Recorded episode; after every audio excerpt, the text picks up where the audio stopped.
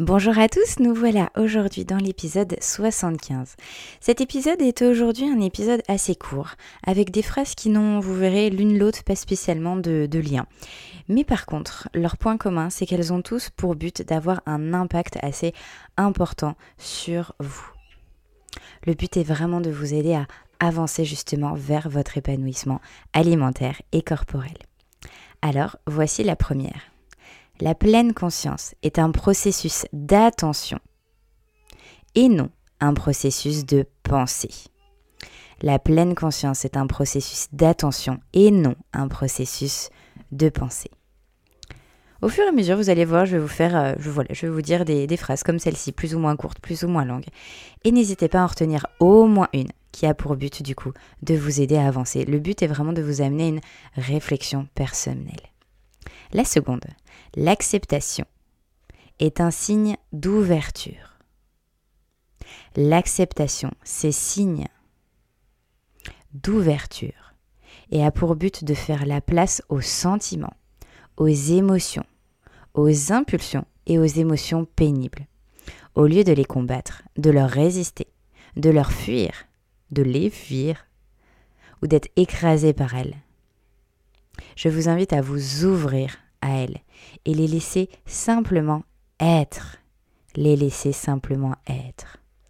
Ce qui ne veut pas dire les aimer ou les désirer. Juste leur faire de la place. Juste leur faire de la place. Ensuite, parlons valeurs. Quelles sont vos valeurs? Les valeurs, c'est savoir ce qui est important. Qu'attendez-vous vraiment de la vie? Que voulez-vous représenter? Qu'est-ce qui a vraiment de l'importance à vos yeux?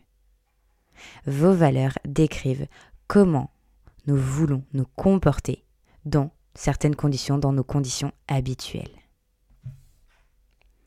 Maintenant, une, citation de William Shakespeare que j'ai retrouvée et, et que j'apprécie, en fait, que j'affectionne beaucoup. Il n'y a aucune chose bonne ou mauvaise. C'est penser qui les rend ainsi. Il n'y a aucune chose bonne ou mauvaise, c'est penser qui les rend ainsi. Reparlons maintenant d'acceptation.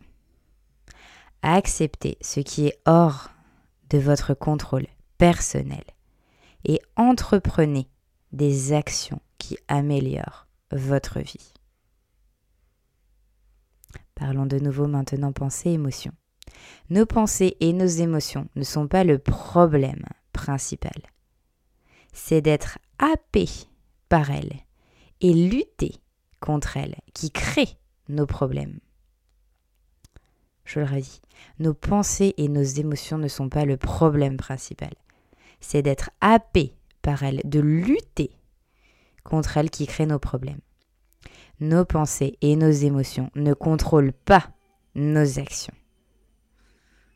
Nos pensées et nos émotions ne contrôlent pas nos actions. Et je vais terminer par une autre petite phrase qui est plus peut-être euh, pour mes patients, mes futurs, anciens patients, peu, importe, ou qui ont déjà dans tous les cas rencontré euh, une diététicienne et qui ont peut-être justement arrêté leur suivi. En consultation, vous pourrez peut-être justement quelquefois ressentir le besoin de renoncer à nos consultations, d'y mettre fin, d'arrêter.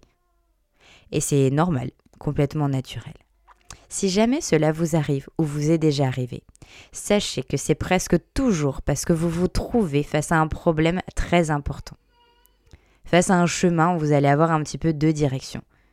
Et que généralement, quelque chose peut avoir un impact immense sur votre vie. Vous êtes à ce moment-là.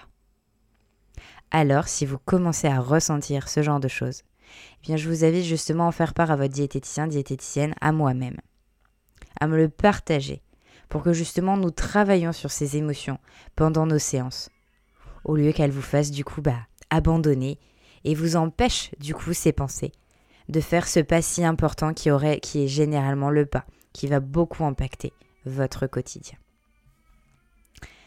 Voilà pour aujourd'hui. Un petit recueil de quelques phrases, de quelques réflexions très importantes. Merci de m'avoir écouté jusqu'au bout. Je vous souhaite une très bonne réflexion. N'hésitez pas à m'en dire plus sur ce que cet épisode a pu justement peut-être vous faire interroger. Quelle phrase vous a le plus marqué Et je vous dis dans 15 jours pour un nouvel épisode.